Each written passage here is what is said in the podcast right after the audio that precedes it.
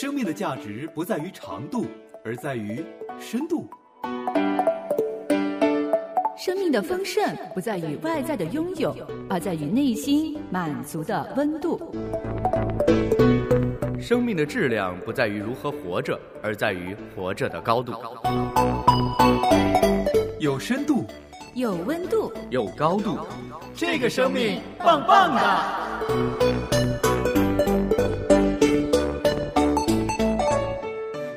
欢迎来到这个生命棒棒哒，我是李诺。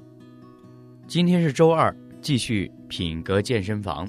谢谢朋友，你一直支持这一档的节目啊。相信不少人呢进健身房就是为了要强健身体，有的可能是过胖了，也有的可能是过瘦了。健身呢，其实就是要通过运动来塑造一个健康的体魄。当然呢，话又说回来。无论在哪一个年龄段，不管你是怎么样的体魄，疾病呢，也还是冷不丁的会出现在我们的生命当中。有的时候呢，可能你生病了一两天就好了；有的呢，却是久久缠着卧在病床上，就好像以前说“病来如山倒，病去如抽丝”，真是很不好受。那么，在今天的品格健身房里。我们就一起来谈一谈疾病带来品格上的操练。是的，我们的品格跟我们的身体健康也是有很密切的关系的。接下来，我们一起进入今天的品格健身房。有人说，生命在于运动；也有人说，强健身心，快乐自己。但圣经说，操练身体益处还少，唯独敬虔，凡事都有益处。欢迎来到品格健身房，让我们一起锻炼品格，塑造生命。我们相信人类是神用尘土造的，是十分脆弱的。所谓血肉之躯嘛。难免就会有各种的恐惧啊、软弱，特别是身体上的疾病。当我们身体健康、精力充沛的时候，呃，并没有想到是那么的好，也没有那种感恩的心情。但是，一旦生病了，健康蒙受损害，我们的喜乐就会变为惊慌，歌唱也变成了叹气。白天寂寞，黑夜漫长，气力衰退，两眼流泪。那这个时候呢，我们就要受到疾病的操练了。这种操练的深度呢，或许不是决定于病痛的时间或者是疲乏的程度，而是决定于这个经常使我们困惑的疑问：就是为什么我会生这个病呢？是自己有什么过失，忽视了什么？又或者说，从灵性的角度，是我犯了什么罪，上天再也不眷顾我了，不再恩待我了吗？其实，真的不少人都会认为啊，我们生病，特别是一些恶疾，很有可能是因为得罪了上天，是自己犯罪的结果。在圣经当中记载啊，有一个病人，他病了三十八年，他躺在毕士大池边，主耶稣把他医好了，就对他说：“你已经痊愈了，不要再犯罪，恐怕你所遭遇的更加厉害。”他生的是什么病呢？圣经并没有明说，不过呢，有主耶稣的话可以清楚的来推测，这个人的病呢，他是自己招惹来的，是自己惹出来的。其实也不仅仅是他一个人了哈，在圣经旧约里边，摩西他的姐姐米利安，曾经因为对摩西发怨言，就长了大麻风，那个麻风啊，好像雪那样白。还有另外一个人呢，就是以丽莎先知的仆人基哈西，他违背了自己主人以丽莎的吩咐，贪取了乃曼将军的礼物。因为当时呢，以丽莎医好了乃曼将军，将军就要赠送贵重的礼物给以丽莎，只是呢，以丽莎并没有收取。而基哈西看见主人把这么好的礼物退回去给乃曼将军呢，他就追上去，从乃曼将军那里得到这些了。贵重而美好的馈赠。后来呢，基哈西从伊丽莎面前退出去呢，就长了大麻风，也是像雪那样白。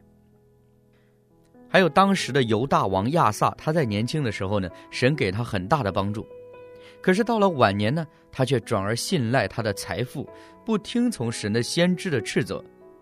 结果亚萨做王三十九年，他脚上有病，而且甚重，病的时候没有求耶和华，只求医生，结果也是悲剧收场。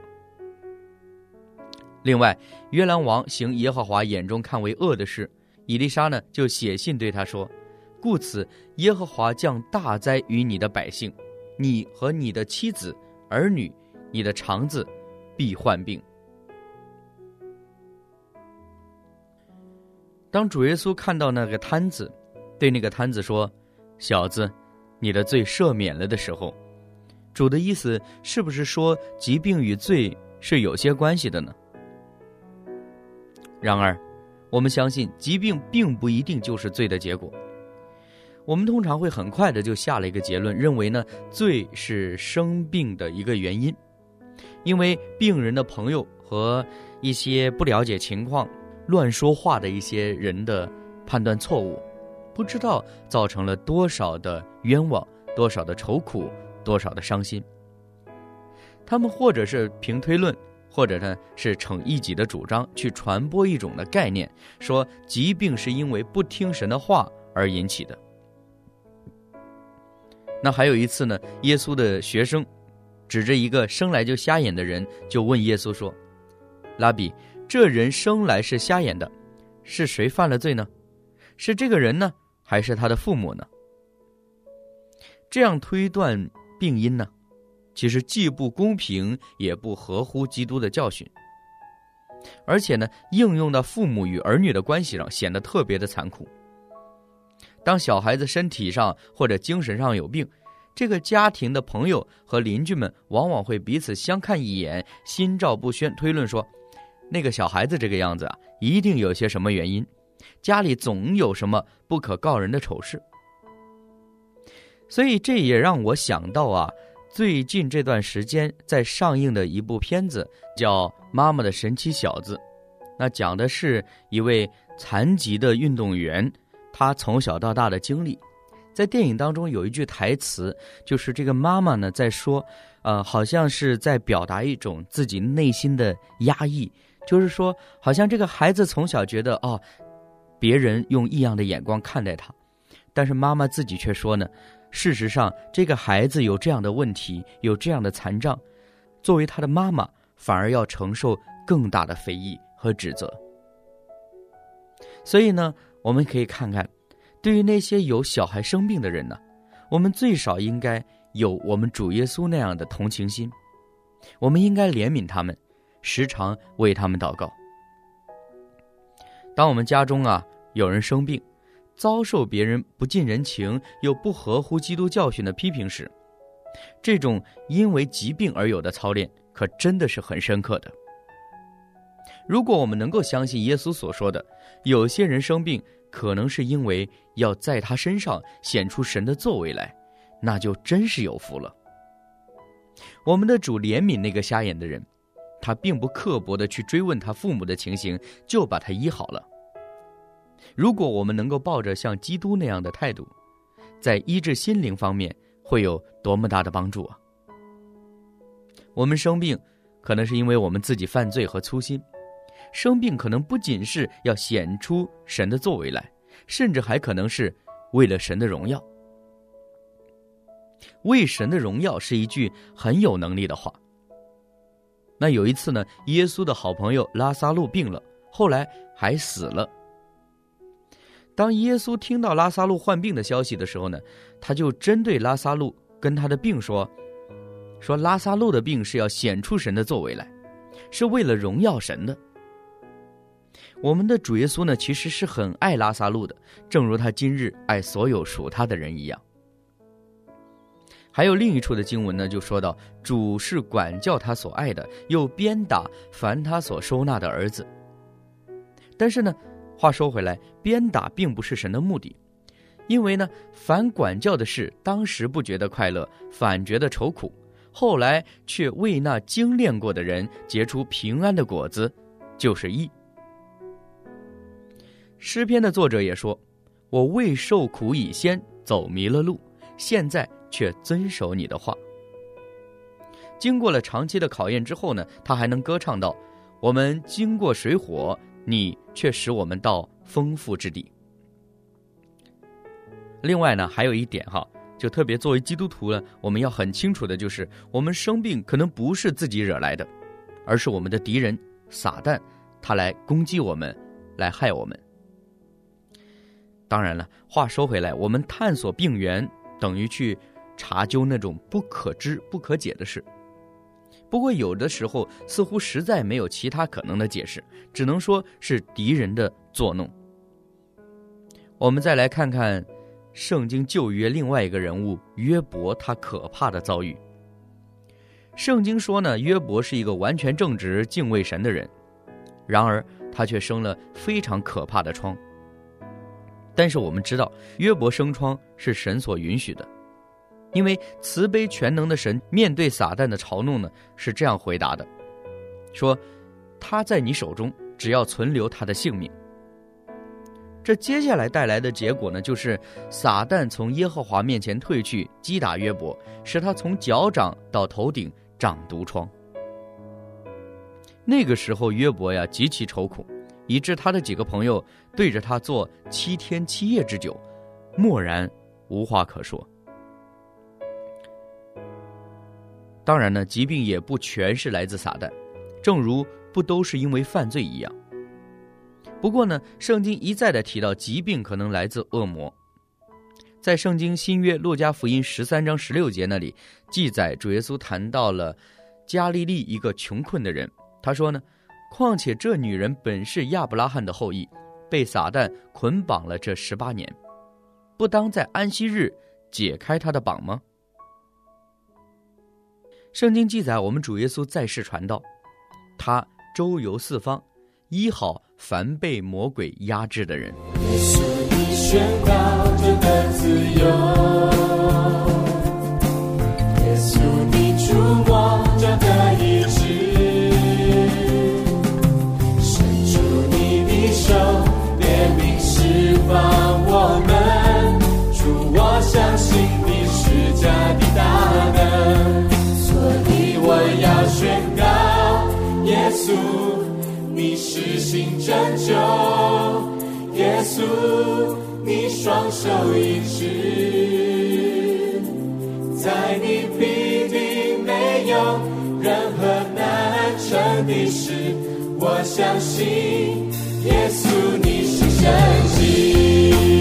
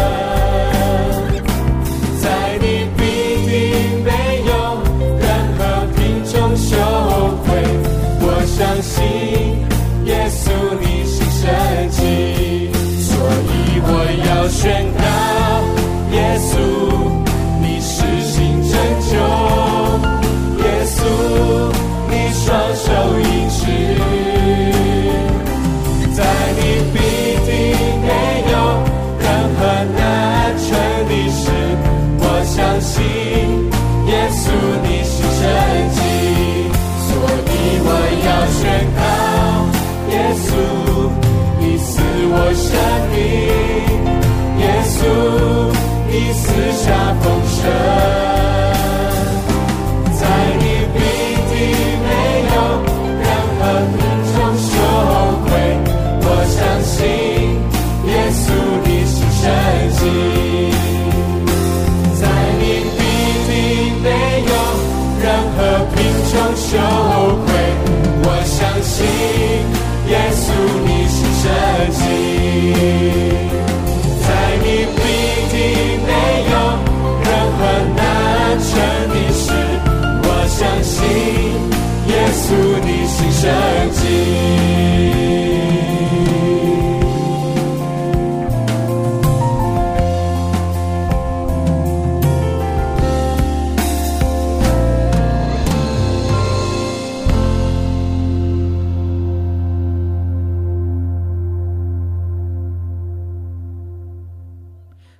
现在正在收听的是这个生命棒棒哒周二栏目《品格健身房》。今天我们的主题呢是疾病带来的操练。如果我们的病是由于自己的罪，我们就应该真心的悔改，将今后的事交托神。我们终身的事呢是在神的手中。如果疾病是来自撒旦，我们就应该要抵挡撒旦，靠着主耶稣大有能力的名，就能够得救。无论病因是什么，我们应该相信，痛苦和软弱可能是为神的荣耀。疾病的确是一个严厉无情的操练，只有生病的人才知道疾病操练的深刻程度。疾病必然带来软弱、疲乏和痛苦，眼泪和考验，白天难过，黑夜更长。这些都能够使我们陷入极深的苦闷当中。但是也能够使我们明白主的话，像圣经里所说：“我的恩典够你用的，因为我的能力是在人的软弱上显得完全。”我们也可以像保罗那样，学习在病痛中能够快乐，好叫基督的能力复辟我们。我们不要害怕疾病的操练，也不要为疾病所胜，让疾病呢来查验我们的心。看看里面还有什么没有认过的罪，也让疾病指给我们看我们的障碍是不是来自灵魂的敌人，好叫我们由罪中得救。让病在光荣的真理上造就我们，使我们能够从病中荣耀神，并且认识他的恩典是足够的。我们经过疾病的操练，就能够将怜悯和福气分给其他人。有一首大家可能都很熟悉的诗歌，他这样提醒我们：说主耶稣从始到终都是我们的好朋友，无论健康或疾病、贫困或富足，他仍然在看顾。这首歌就是《耶稣恩友歌》。歌词说道：“耶稣是我何等恩友，担尽我罪与烦忧。神恩准我向他祈求，将我各事。”教他手，恨我屡屡丧失平安，枉自担当诸痛苦，皆因我不向他祈求，求将各事交他手。那在今天呢，我们也跟大家来分享一个见证故事，是一位基督徒他的父亲患病要换肝的经历。让我们在这个真人真事当中，常常来想念疾病，有时候会带来无比的祝福。张伯伯已经病入膏肓了，几个月前他常常便血，医生却查不出出血的地方。持续反复的出血达两个月，换肝已经成了无法避免的唯一方式。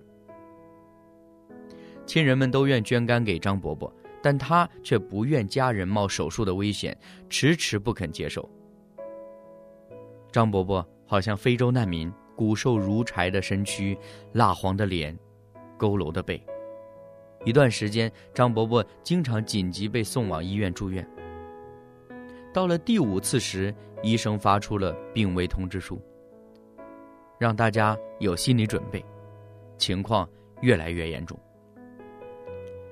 张伯伯经常虚弱、昏迷不醒，身体开始发黑，眼白也转为浊黄，但他仍然坚持不接受亲人的捐肝。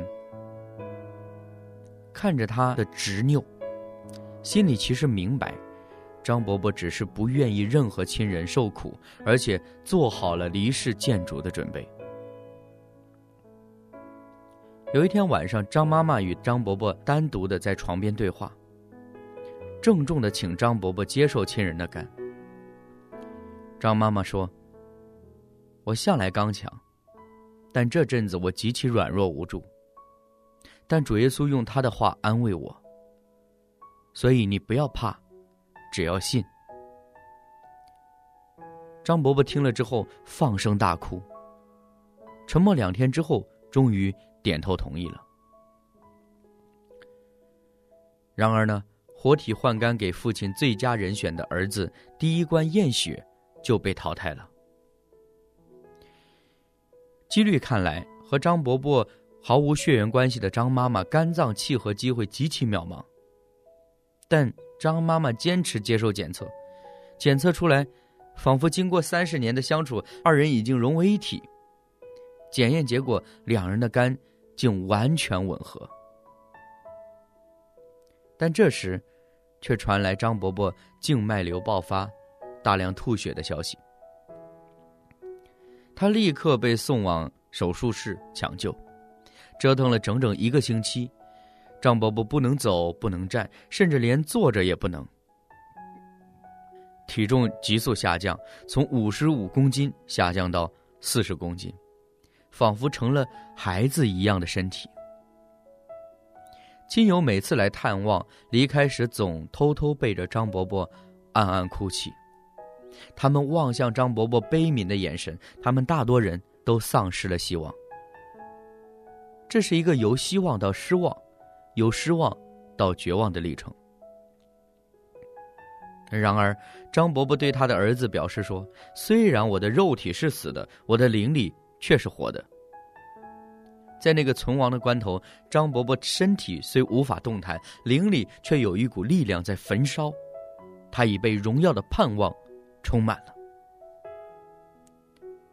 久久之后，当这一切都逐渐尘埃落定，张伯伯那时坚定盼望的来源，是因为在他与病魔搏斗的同时，各地的弟兄姊妹都不约而同、强烈的向主祷告，求主留住。张伯伯的性命，不让死亡把他带走。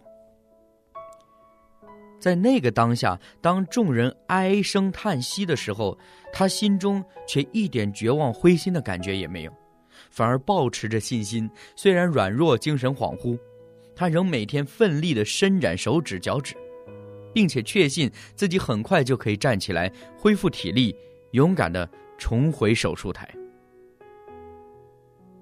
张妈妈捐肝给张伯伯的日子终于到了。这一次，没有意外的突发状况，一切必经的手续都平顺的按着他们应有的时间依序向前。张妈妈的身体是完好无缺的，她却为了丈夫走上了手术台。在她的前方是一条看不见尽头的白色长廊，单薄的手术衣。令她觉得寒冷，她流下了泪珠，无名的恐惧将他漫天占据。他突然有股跳下病床的冲动，但他知道不能逃，不能后悔。为了他三十年来同生同喜同患难的这一位，他必须义无反顾。张伯伯躺在床上。戴着医院干冷的发套，穿着一身消过毒的手术外衣。当他被推往那道冰冷冷的大门前，从他手感受到虚微的颤抖，但他的眼神温柔坚定，诉说了言语无法道尽对主深深的信托，和对一路陪他走过来的亲人们的感激。结果呢，换肝手术是成功的。张伯伯后来被送入加护病房，昏睡着不省人事。手术第三天，全身的麻醉渐渐褪去，痛楚开始找到发泄的管道。药效再强的止痛药也无法止痛，几度剧痛到昏厥。当他忍受不住时，他总是大声的呼叫主耶稣的名。度过那些人无法忍受的痛苦。手术第五天，张妈妈仍坐在病床上无法动弹，因为这个手术举步维艰，不能睡，不能吃，就连喝水也会呛到。他想，如果没有办法再恢复起来，那活下去还有什么意义呢？手术第七天，张妈妈由家人推着轮椅，戴着口罩，眼里泛着泪，来到张伯伯的病床旁。经过一周的生离死别，张妈妈对张伯伯的第一句话是：“你终于回家了。”不知不觉，张伯伯皮包骨的身躯上附上了一层红橙般的肌肤，脸部的黄黑色渐渐恢复为充满生气的肉色。他的步履不再蹒跚，佝偻的背也挺直了，因黄疸晨曦黄的眼白，和因腹水鼓胀的肚子也逐渐恢复成正常人的样貌。多项肝指数在两周之内很快恢复正常。所有担忧可能的并发症也都没有出现，何等奇妙！张伯伯、张妈妈他们的肝竟完美契合。原来，在这些苦难中最珍贵的经历，是发现了在万里无云的生活中隐藏在身边的爱。耶稣，他全备的爱。与关心之人丰盛的爱，就像积埋在深处的岩浆，当地壳不稳、苦难来临时，就一鼓作气的涌了出来。于是，就在满满洋溢的爱中，平安的度过生命中最艰难的岁月。压上的芦苇，它不折断；将残的蜡烛。它不吹熄，一生的年岁在他手里，平安喜乐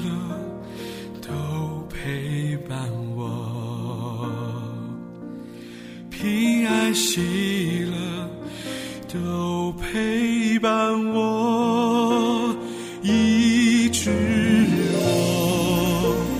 必得痊愈，万军之耶和华全能的主。不知道朋友你在听了今天的内容之后会有什么样的感触？或者张伯伯、张妈妈他们的故事能够给你怎样的启发呢？至少对于李诺来说，更坚定了一份的信心是：无论我遇到怎样的情况，就是来仰望主。相信神，他有最好的时间。感谢朋友您收听今天的品格健身房，我是李诺，我们下期节目时间再会。压上的芦苇，它不折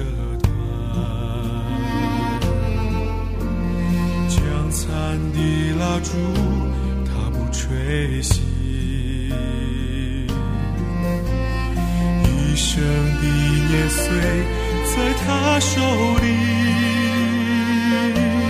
平安喜乐都陪伴我，平安喜